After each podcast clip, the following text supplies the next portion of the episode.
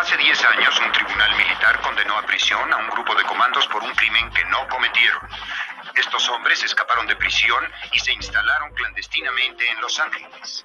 Hoy, aunque el gobierno los busca, si alguien tiene un problema, necesita ayuda y puede localizarlos, tal vez pueda contratar a los magníficos.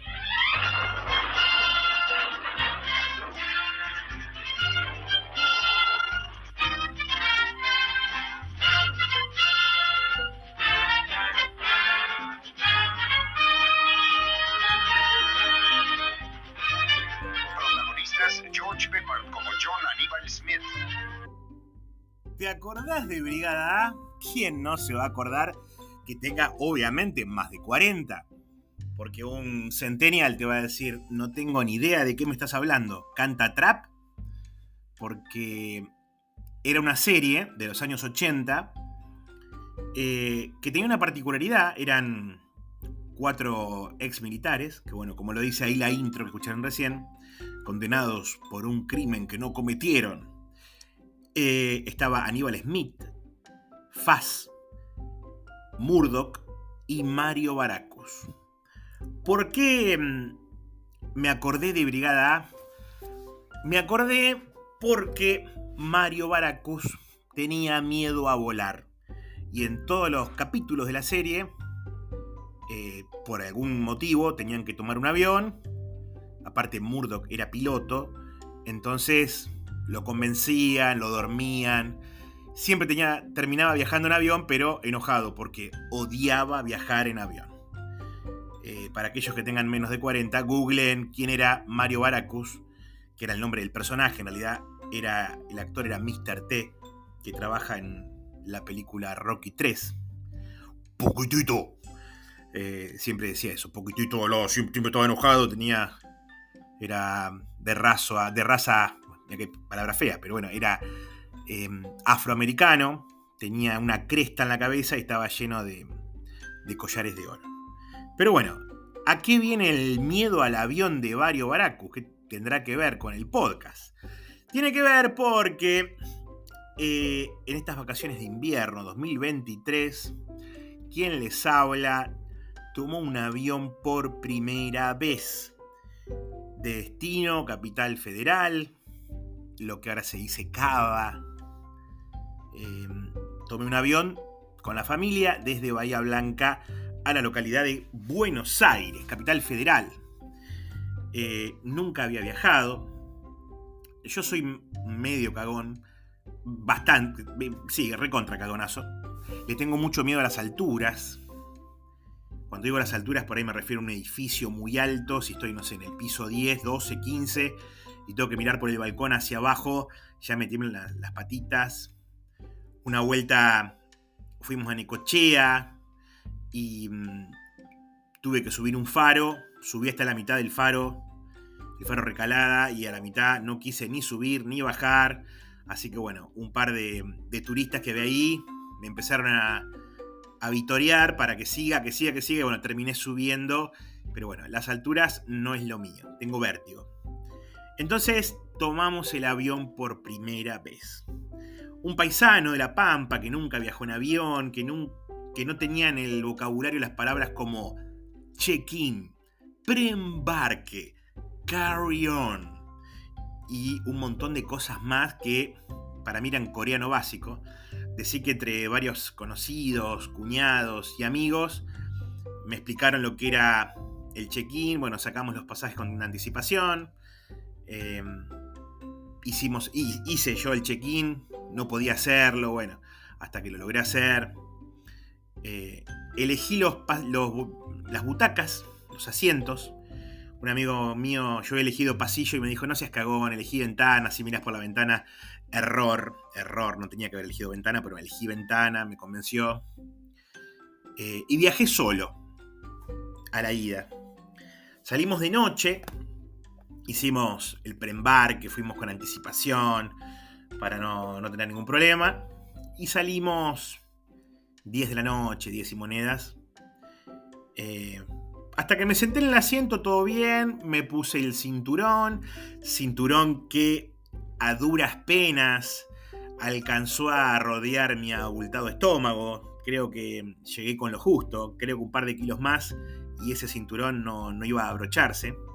Escuché las indicaciones en, dos lenguajes que tienen las azafatas, que se ponen muy simpáticas al frente, diciendo, bueno, así se usa. Bien, todo esto mientras el comisario a bordo va explicando, las chicas van actuando como un dígalo con mímica, lo que va diciendo el comisario a bordo con el tema del cinturón, el tema de las mascarillas, el tema del modo avión del teléfono, de ponerte la mascarilla, de cómo abrocharte el cinturón. Yo las miraba y el hombre diciendo, bueno, se abrocha así, eh, this button, no sé, lo hablaba en castellano y en inglés. Pero bueno, hasta ahí veníamos todo bien. Hasta que en un momento apagan las luces y empieza a prenderse ese motor que parece un coinor viejo con los bolilleros que le faltan aceite. Empezó a hacer un quilombo. Dije acá, ¿dónde miércoles me subí? Empieza a carretear el avión y se pone en posición de 45 grados. Me tira para atrás. El estómago no sé a dónde fue, pero el estómago yo ya no lo sentía. Lo perdí y eso se entró a poner vertical y yo empecé a decir, ¿a qué mierda me subí este avión pedorro? Me empezó a agarrar miedo a las alturas, miedo a estar encerrado, me faltaba el aire. El tema que el bicho ese empezó a subir, eh, mi señora y los nenes mirando por la ventana. Mirá, mirá cómo se ve Bahía Blanca, mirá, mirá, por la, mirá la luz, mirá la luz, mirá la pista. ¿Qué voy a mirar la pista? Yo, yo no quería mirar nada, yo miraba para adelante, miraba para abajo, no sabía qué miércoles hacer. La pasé para el orto. Eso seguía subiendo y subiendo y haciendo un quilombo tremendo y subía y subía. ¿hasta qué momento? Es como una montaña rusa que sube, sube, pero nunca baja. Sube, sube. Se me tapaban los oídos, destapándomelos, apretándome la nariz, haciendo fuerza para destapar los oídos. La verdad, horrible para alguien que nunca viajó. Por eso tenés que viajar de joven, porque cuando sé las cosas de viejo, de más de 40, eh, ya no estás para estos trotes. Yo tenía que haber viajado hace mucho, mucho antes. Pero bueno. Eh, tomamos vuelo, estábamos arriba, impecable, ya está. Digo, bueno, se pasó. Cuando tomó cierta altura, se pasó. Pero ¿qué pasa? El viaje a Bahía Blanca es una hora. Entonces, la primera mitad del viaje es el despegue. Y la otra mitad del viaje es el aterrizaje. Entonces, cuando ya estábamos arriba, que más o menos se calmó, que ya no se sentía prácticamente ningún ruido y ningún golpe, empieza a descender. Entonces, esta montaña rusa que subiste durante media hora, ahora tiene que bajar. Y encima el descenso, que nadie te lo explica, nadie me lo dijo, eh, se pone de costado. Empieza a bajar, a perder altura, pero cuando tiene que aterrizar, empieza como a girar. Y cuando entra a girar, está bien, no se pone de costado, pero ese poquito que se inclina, eh, ah, no te puedo explicar, se me llenó el upite de preguntas todos mirando por la ventana. ¡Ay, se ve el monumental! Mira la pista, la cancha de arriba, la cancha. Mirá, mira cómo se ve el Río de la Plata. Yo no quería saber nada. Ahí la pasé peor que, la, que en el despegue.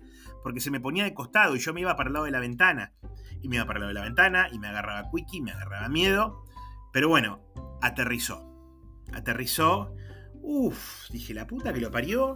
Ya está, ya llegué, listo. Esto no lo voy a pasar nunca más en mi vida. Yo no vuelvo a tomar un avión nunca más. Bueno, estuvimos en Buenos Aires. Fuimos al. En uno de los días fuimos a. Eh, teníamos cuatro días. Cuatro días con bendiciones. Bendiciones que lo que le interesaba de Buenos Aires, que era? Era el Burger King, el, el de los pollos fritos, el JFK, ¿no? Ese es el Kennedy, el otro, no me acuerdo cuánto es, eh, K, que la cara del viejo con barba, que pollo frito, eh, querían McDonald's, querían el del café, Starbucks y todo lo que fuera cadena comercial de bebida, comida o café. Eh, fuimos un día al que está enfrente de la rural, un Burger King. Nos rompieron el upite, gastamos un montón de guita. Mi señora se pidió una ensalada César la ensalada César era lechuga con queso rallado y venía en un sobrecito, pan, pan duro, pan duro con orégano, y en un sobrecito aceite con vinagre mezclado que era la salsa César. Un asco. Y cuando fuimos a pagar nos rompieron el upite. Una locura. Los nenes se cagaron de hambre y dijimos nunca más venimos acá. La próxima vamos a un bodegón. A un bodegón. Aprovechamos los cuatro días. El más chiquito no quería caminar. ¿Sabes cómo lo íbamos llevando? tenemos que conocer esto, tenemos que conocer el zoológico, tenemos que ir para allá, tenemos que ir al rural, tenemos que ir al botánico, tenemos que ir para acá, tenemos que ir para allá, tenemos que ir al Cabil, tenemos que ir a la Casa Rosada. ¿Cómo no vamos a conocer el CCK? Mirá si no vamos a pasar por el puente de la mujer en Puerto Madero. Mirá si no vamos a ir a Tigre. El pobre flaco lo íbamos llevando a UPA, lo llevábamos a caballito, lo llevábamos como podíamos, pero la idea era aprovechar esos cuatro días al máximo. De acá que volvamos a ir con esta situación del dólar y calculo que los pibes van a tener 38 años y nosotros iremos en sillas de ruedas si es que quedo vivo. Pero bueno, lo aprovechamos a full. En el día que vamos al CCK, el Centro Cultural Kirchner, lo que antes era el Correo, em, edificio muy lindo, con un montón de pisos. Mi señora con el nene en el medio me dice, vamos a recorrer eh, la feria del, estaba la feria del libro infantil y juvenil vamos a recorrer libros, ¿por qué no te vas con el más chiquito, que está medio pesado? Te lo llevas a alguna parte de arriba que hay eventos. Listo, me lo llevé al segundo piso que había algo de samba con las luces, perfecto. Seguimos subiendo, todo escalera mecánica, muy bonito. En el tercero no sé qué otra cosa había, en el cuarto, en el quinto. Todo escalera mecánica espectacular. Hasta que en un momento, un enemigo más grande, el mayor, me dice, ¿viste eso que está ahí en el medio del CCK? Era como una estructura así, eh, grandota. Yo no sé si es la famosa ballena azul, no sé qué era. Era una cosa grande que estaba en el medio y se me da por mirar en el hueco de la escalera. Y me vino un vértigo, pero un vértigo como el de cuando tomé el avión. Y dije, no, no, listo. ¿Qué hago acá? Estoy en el piso, no sé, piso 6. Me empezaron a temblar las, patitas, las rodillas. Digo, ¿cómo subí hasta acá arriba? Me abracé a la otra pared, a la pared opuesta al agujero de la escalera y como pude bajé las escaleras mecánicas y dije, no, no, yo no, yo no me puedo tomar el avión de vuelta, yo no me puedo tomar el avión de vuelta, no lo voy a tomar, no lo voy a tomar, no lo voy a tomar. Eh, le dije a mi señora, no seas pelotudo, no así no vas a volver con nosotros. Digo, no, son ustedes en avión, yo me vuelvo colectivo, no, no seas pelotudo. Bueno, como pude, me puse a mirar eh, videitos en YouTube, a leer noticias en internet diciendo de la respiración, hablando de ponerse música, de, no pensar en nada, de respirar, la respiración, eh, no sentarse a lo de la ventanilla, así que a la vuelta hice eso. Cuando nos pegamos a la vuelta, me bajé música, puse de todo, bajé programas de Dolina, música de Calamaro, música de Fito Páez, Charlie García, programas de YouTube, películas en Netflix, ya, ya no sabía qué miércoles bajar. Así que nos tocaba la vuelta. Esa noche no dormí, toda la noche. No dormí toda la noche. Yo no, no, no, yo no, no, voy a bajar. Me metí un colectivo ya pensando cómo iba a ser para tomar un colectivo, porque tren no había, eh, a ver cómo podía ser. Entonces dije, bueno, voy. Encima, a la vuelta teníamos dos aterrizajes, porque el avión no iba directamente a Bahía, iba a Mar del Plata, hacía escala una hora de viaje a Mar del Plata, en Mar del Plata esperábamos un cachito, subía el resto de los pasajeros, de vuelta volvía a despegar y después iba a Bahía. Yo dije, no, son dos despegues, dos aterrizajes, no, no, yo no me la banco. Pero bueno, traté de hacer lo imposible, entonces me subí al avión. Eh, ah, antes de esto, antes de subir al avión, empiezan a decir por el altoparlante que el avión no iba a bajar en Mar del Plata porque estaba eh, el aeropuerto con mucha niebla, lo cual dije, vamos, una buena, una buena. Eso logró que me pueda subir. Eh, me subí y logramos despegar. ¿Qué hizo Dieguito? Cerró los ojos, puse música a todo volumen y me puse a respirar despacito, despacito, inhalaba, exhalaba, los auriculares al mango y me subí al avión, cerré los ojos y no los volví a abrir hasta que llegamos a Bahía Blanca. Estuve una hora y media, más o menos, con los ojos cerrados, escuchando honestidad brutal de Calamaro, respirando muy despacito, tratando de no pensar. Me venían imágenes a la cabeza, pero trataba de no pensar. Y como pude, llegué.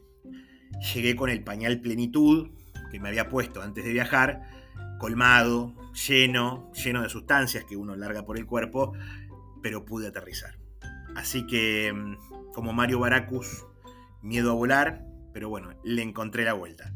Así que, si van a viajar, clavate auriculares, ponete un tapaojos y llévate siempre el Plenitud XL para adultos, que va a ser el mejor compañero de un viaje aéreo.